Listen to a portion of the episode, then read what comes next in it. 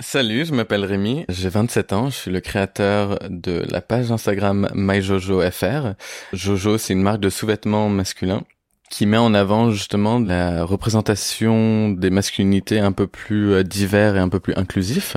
Donc on va trouver tout type de peau, tout type euh, de morphologie, tout type d'âge, d'identité sexuelle. Et donc euh, on va parler de sexualité ensemble. Rémi, je l'ai rencontré par Instagram. Sa page MyJojoFR est à l'image de sa personnalité. Wow, ok. Il est extrêmement bienveillant. Mm, this is kind of nice, tu vois. Donc pour ce deuxième épisode spécial, j'ai demandé à Rémi quelles étaient ses meilleures et ses pires expériences sexuelles. Finalement, vous verrez, la discussion a été très variée et nous a mené autre part. Tout ce que je dirais, c'est qu'il est bilingue, donc ne soyez pas étonnés si vous entendez des mots et des expressions anglaises passer par-ci par-là. Oh my god, hello! Bonne écoute! Pour moi, le contact physique, c'est quelque chose de très naturel, tu vois, de très normal. J'ai eu la chance d'avoir quand même des parents qui m'ont beaucoup aimé, donc euh, un père qui me faisait beaucoup de caresses, beaucoup de câlins, euh, des parents qui me faisaient plein de bisous, donc euh, c'est pour ça que moi-même avec mes partenaires, je vais être beaucoup plus dans les caresses, dans l'attention. Je pense que c'est quelque chose que les hommes et en plus de ça, les hommes gays ont pas du tout l'habitude. Combien de fois des personnes m'ont dit genre waouh, j'ai l'impression que tu me fais vraiment l'amour, tu vois, qu'on n'est pas seulement en train de baiser. Bon, moi je suis en bitch. T'as cru quoi? Alors, j'ai perdu ma virginité à 20 ans, donc euh, relativement tard selon les standards. Donc, j'étais au Pérou en échange universitaire avec un garçon. Donc, c'était mon coming out. Coup de foudre réciproque, on s'est embrassé, on est sortis ensemble. Et on a fait rapidement l'amour. Et ça s'est super bien passé la première fois. Parce que pareil, j'ai pris mon temps parce que on a discuté de ce qu'on voulait. C'était sur euh, l'album de Lana Del Rey, donc genre My Whole Fantasy en mode. Euh, on avait acheté un lit double exprès, euh, on était tous les deux là avec genre la lumière des bougies. Je pouvais pas rêver mieux, tu vois. Genre c'était vraiment un, un super moment.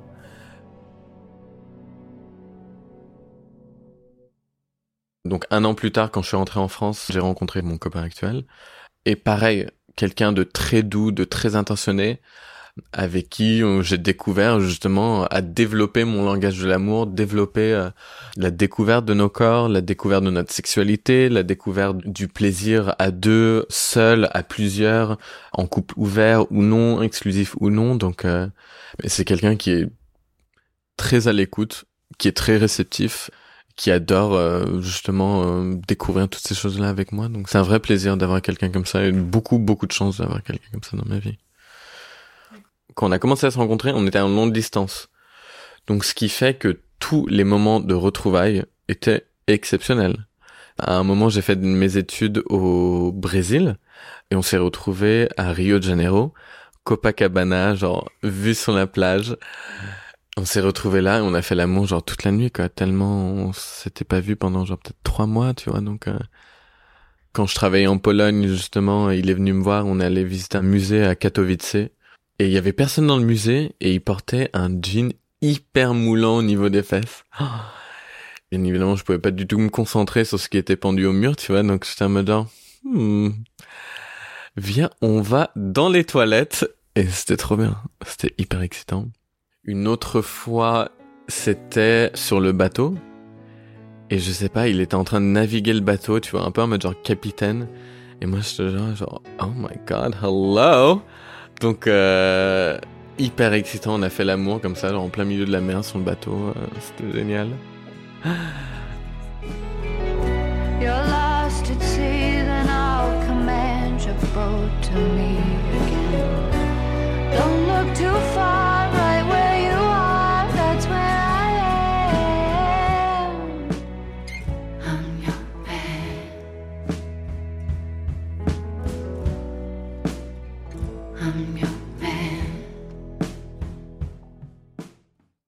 Je suis quelqu'un déjà de base qui a besoin d'avoir un, sentiment de au moins connecter émotionnellement avec la personne pour pouvoir bander. Et c'est pour ça que les one night stands, j'en fais très très rarement. J'utilise pas du tout Grindr. Donc c'est pour ça que je prends toujours le temps de rencontrer le garçon et qu'on discute ensemble, qu'on connecte. Et donc à ce moment-là, je sais que quand on va euh, faire l'amour, on est déjà à un niveau d'intimité qui moi est satisfaisant et du coup euh, m'excite euh, terriblement. C'est dans ces moments où j'ai pas réussi à connecter avec quelqu'un, bah ça bande pas du tout. Donc du coup je fais ok stop. Parce que j'ai l'impression que parfois les garçons sont peut-être un peu pressés, tu vois. Donc ils ont directement envie d'enlever le pantalon, directement envie de sucer. Je suis un peu, un peu en mode bon bah on se calme, vas-y, viens, on discute un peu. Euh, genre, fais-moi des petites papouilles dans le cou, on va s'embrasser. Euh, viens, on se regarde dans les yeux. Euh, donc, c'est ce genre de choses que je fais. Enfin, en fait, j'ai l'impression qu'il faut plusieurs facteurs pour moi me stimuler. Donc, être bien reposé, être dans ma tête, avoir du temps. Pourquoi pas mettre un peu de musique, mettre une petite bougie, tu vois, genre qui fasse suffisamment chaud pour qu'on soit dénudé je sais pas, j'ai peut-être un modèle qui est extrêmement basé justement sur le romantisme. J'ai besoin, en tout cas, d'être dans ce genre d'environnement pour être euh, activé, quoi. Ouais. J'ai connu en tout cas une époque où c'était beaucoup plus ok dans l'action. Vas-y, j'ai envie de toi, let's do it, tu vois. Les premières fois, c'est toujours tellement drôle parce que, tu j'ai dans ma tête toujours cette manière de me déshabiller, genre hyper sexy, ou genre quand j'enlève mon pantalon, c'est hyper facile, mais en vrai c'est genre hyper galère d'enlever son pantalon. Quand j'essaie de l'enlever, que je me casse la gueule dans le lit, que le mec en mode ok, donc tu vois, genre pas du tout sexy. Mais bon, moi je m'en fous, enfin j'ai beaucoup d'autodérision, euh, je rigole, ça permet grave d'étendre l'atmosphère. Euh. ou pareil quand, euh, je sais pas, on va changer de position et qu'il y a un, un paix anal qui se fait parce que bah forcément euh, appel d'air euh, ok bon bah it happens tu vois donc il euh, y a des garçons que ça met extrêmement mal à l'aise oh là là je suis en mode ok on s'en fout enfin c'est complètement normal et non non non je rigole et j'aime bien aussi faire des guillis aux garçons parce que ça, permet aussi d'enlever un petit masque tu vois qu'ils portent le côté genre ouais je suis hyper sérieux au lit. Fais un petit guilly et c'est bon quoi genre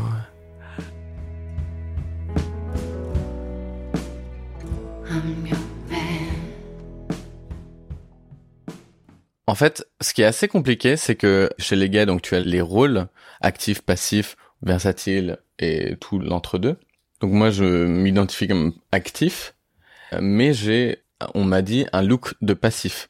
Donc du coup, j'attire beaucoup de mecs qui ont un look d'actif. Et donc du coup, au moment de se retrouver au lit, il y a toujours genre une espèce de moment de gêne en mode genre, euh, du coup, euh, qui fait quoi?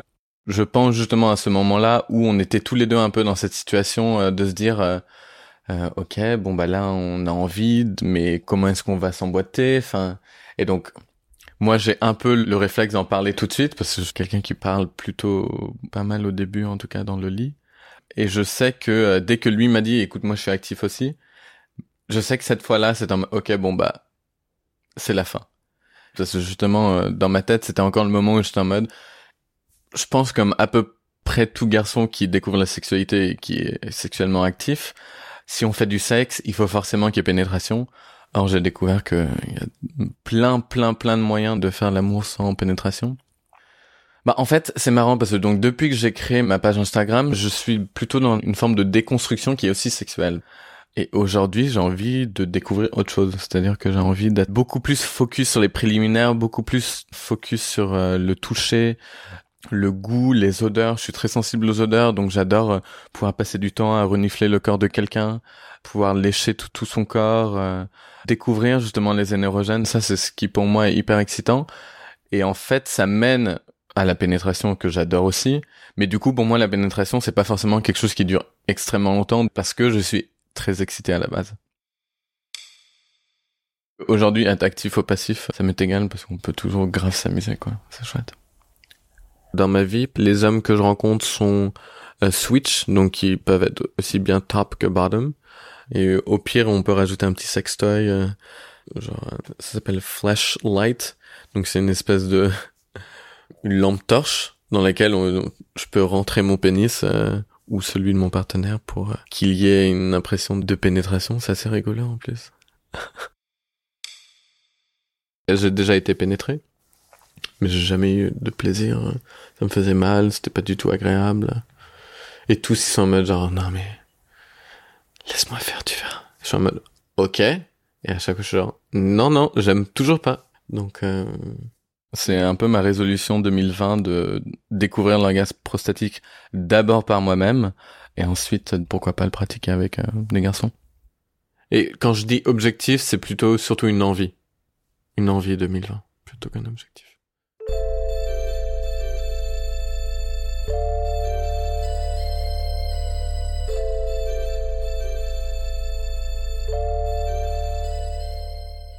Je me souviens d'une euh, relation avec un garçon avec qui j'étais pendant quelques mois où il y a eu un énorme décalage de libido et qui était du coup extrêmement frustrant.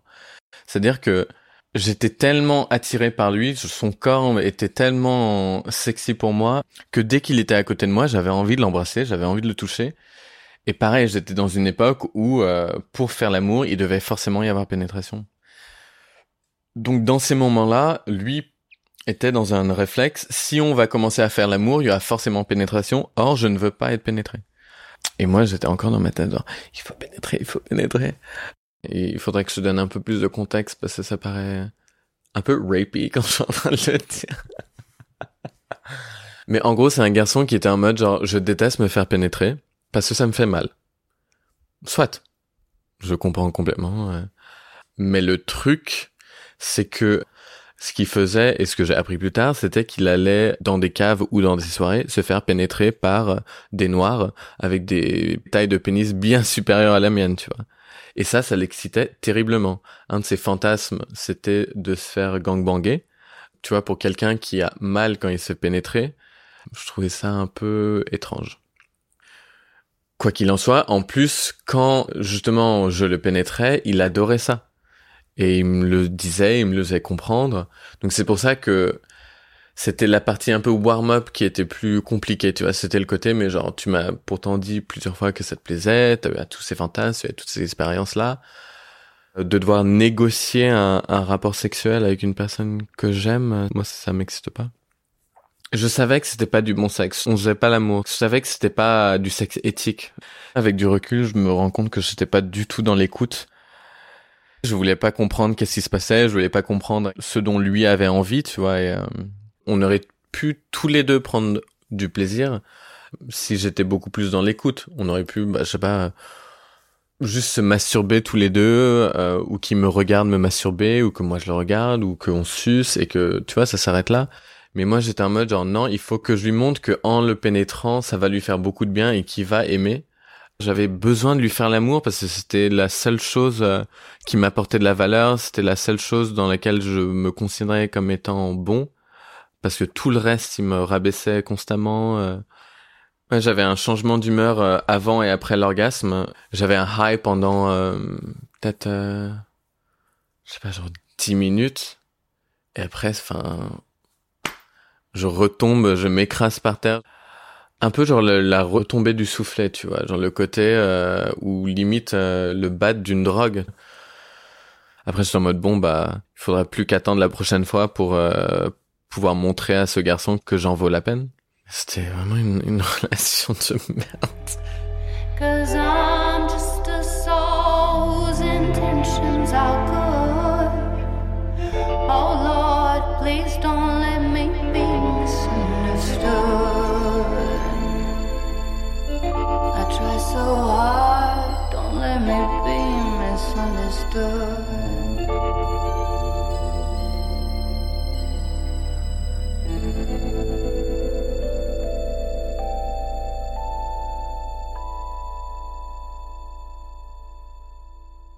Des questions que tu m'avais posées, c'était euh, le meilleur coup. Et là récemment, bah, je l'ai rencontré sur Tinder. Donc on a fait un, premier date, on est allé au resto. Et donc justement, j'étais en mode genre, euh, ah, moi je suis très vanilla, euh, tu vois, genre euh, c'est très bisous, on se rend compte, préliminaire, pénétration et hop, tu vois. J'étais en mode genre toi t'as déjà essayé des trucs. Et donc il me racontait que lui, il avait essayé un peu de BDSM, il avait essayé un peu de, hum, ça, les golden showers. Tu vois le côté un peu pipi. il avait essayé des plans à plusieurs, fait du group sex. Donc moi j'étais en mode ah là là, waouh, c'est exceptionnel. On est allé chez lui. Donc c'était quelqu'un qui était mais chaud au lit, tu vois. Genre très porté sur le cul et ça c'est quelque chose qui m'excite de ouf tu vois. Genre quelqu'un qui assume complètement euh, sa sexualité qui euh, en veut en demande en parle de manière hyper crue et et en fait quelque chose que j'ai découvert c'est que je suis hyper excité par le dirty talk. Donc lui, il me dit par exemple, ah putain, j'ai trop hâte que tu me prennes, j'ai trop envie que tu me bouffes le fion, j'ai trop envie que j'ai trop envie d'avaler ton foutre, euh, j'ai trop envie de te sucer. Euh, putain, mais prends-moi, genre, euh, ah oui, c'est bon. Enfin, tu vois, des trucs comme ça. Moi, je suis genre, wow, ok, this is crazy. Donc, c'était quelqu'un qui, qui assumait vraiment tous ces côtés-là, qui était très à l'aise avec son corps, très à l'aise avec son langage de l'amour, du coup. Et ce qui m'a permis de moi développer le mien. Parce que moi, je suis quelqu'un de plutôt silencieux au lit. Et je sais qu'avec lui, du coup, j'étais en mode, ok, Rémi, genre, sors un peu de ta zone de confort. You can do it. Genre, exprime ce que tu ressens, exprime euh, ce dont tu as envie, tu vois. Et donc, c'était hyper intéressant aussi d'apprendre euh, de cette manière-là. Mais je lui ai demandé, je lui ai demandé si ça le dérangeait pas que moi je parle pas, parce que je présume que quelqu'un qui parle beaucoup au lit a aussi envie d'avoir du répondant, tu vois. Mode, non, écoute, mec, euh, franchement, tu fais ce que tu veux, moi je fais ce que je veux, voilà, je te dis ce que j'ai envie, je te dis ce que je kiffe. Si ça te dérange, dis-le moi. Je suis nanana. Continue. J'adore. Grave. C'était exceptionnel.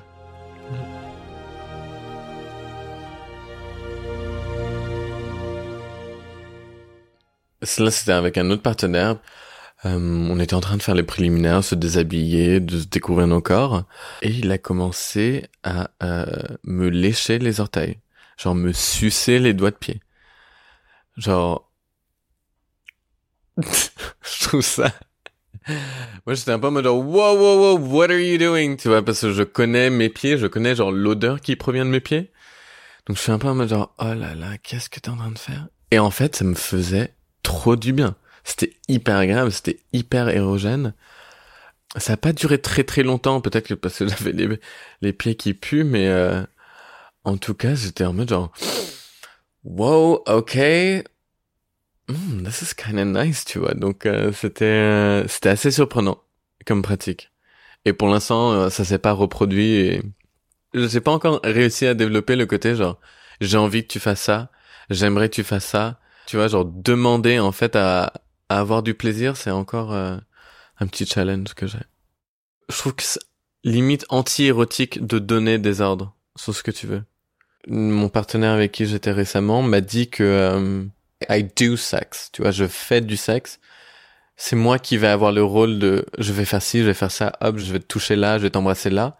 Peut-être un peu extrême de dire ça, mais c'est limite si je connais mieux le corps de mes partenaires que mon propre corps, tu vois. En fait, je leur laisse limite pas le choix. Mais parce que ça me fait vibrer de les faire euh, vibrer, tu vois. Genre, c'est ça qui, moi, m'excite. Encore une fois, ça me fait penser à, me fait penser à mon partenaire, justement, qui m'a fait part de ça en mode genre, bon, j'aimerais bien prendre soin de toi cette fois. Et donc, du coup, j'étais sur le lit. Et t'es genre, mais tu vois comment tu es? Genre, et j'étais vraiment genre un piquet, tu vois, genre, à pas bouger en mode, en attendant que de recevoir des, des caresses, des bisous. Et euh, il était en mode genre, il faut tu te détends, hein. Donc du coup, moi, dans l'extrême opposé, je suis en train de faire la pieuvre, genre, regarde, je suis méga détendu et tout, vas-y, tu peux y aller. Je pense qu'il faut trouver cet équilibre-là, en fait. Et c'est pour ça que dans l'idéal, dans la sexualité homosexuelle, je pense que être switch, c'est vraiment le mieux. Quand tu peux être et top et bottom et que ces rôles-là ne signifient plus rien, je pense qu'en vrai, tu vis ta meilleure vie.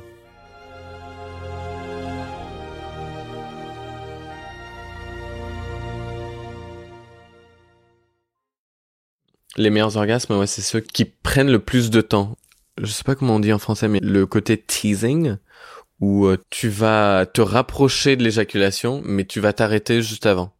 Et en fait, tu build up euh, justement euh, l'excitation jusqu'à justement libérer un peu les vannes. Et cet orgasme-là est exceptionnel. Ouais. Donc de temps en temps, c'est marrant de le faire en couple. Je le fais pas trop tout seul.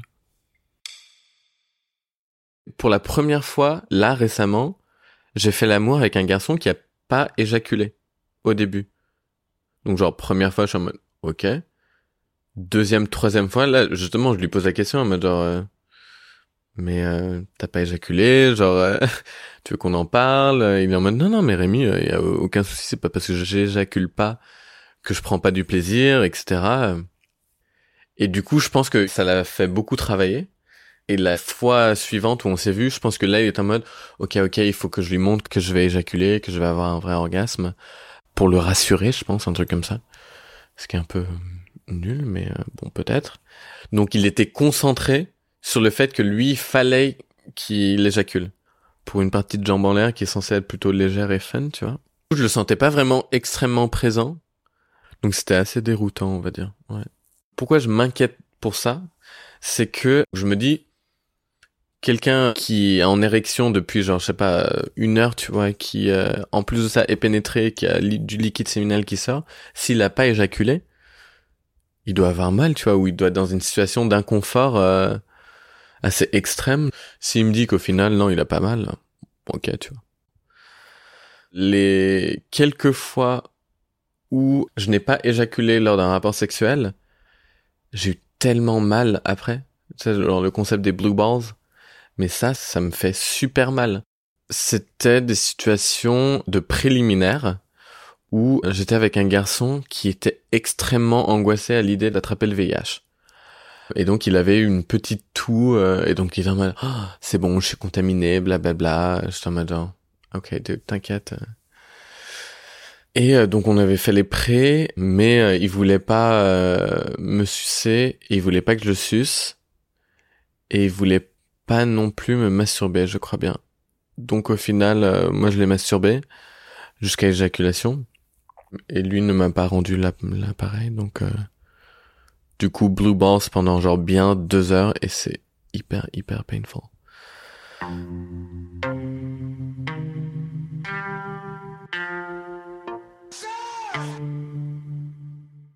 Parfois, je me dis que la déconstruction a un impact énorme sur ma libido. C'est un peu badant de, de réfléchir de cette manière.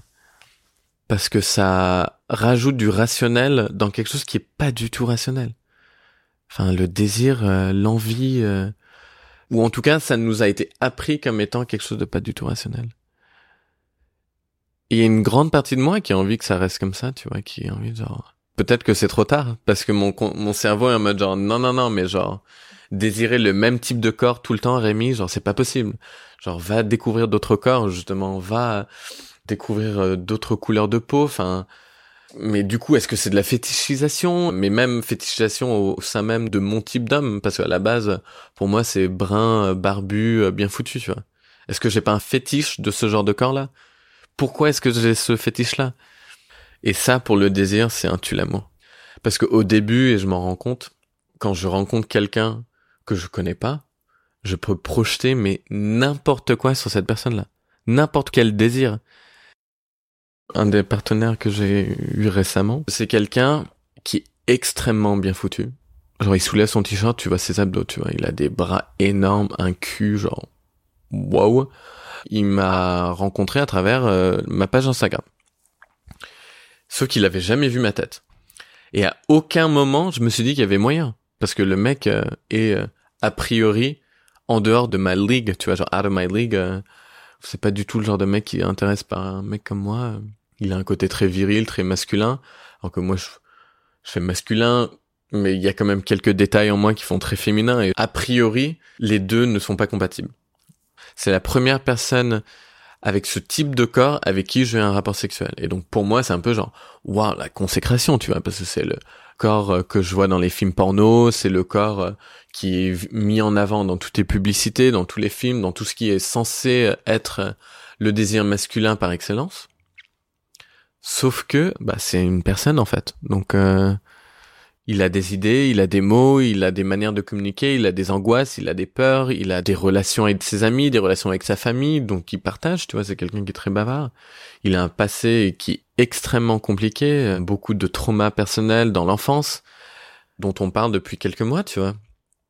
Et ça aussi, c'est un énorme impact sur mon désir pour lui, parce que je ne vois plus les abdos maintenant, je vois plus son cul, je vois plus ses bras, mais je vois juste la personne humaine qui est derrière tout ça et quelqu'un qui souffre et quelqu'un avec qui peut-être je suis pas si compatible. cette claque-là, en tout cas, ouais, compliqué à gérer au niveau de ma libido parce que j'aimerais pouvoir mettre ça de côté, mais j'y arrive pas quand on fait l'amour. Je me rends compte qu'il y a encore beaucoup de travail, en fait. Mais c'est hyper important. C'est hyper important parce que ça, cette déconstruction-là permet de ramener l'humain, en fait, au centre plutôt que le corps, plutôt que l'image véhiculée. Et ça me rappelle, il faut jamais, jamais présumer quoi que ce soit sur une personne.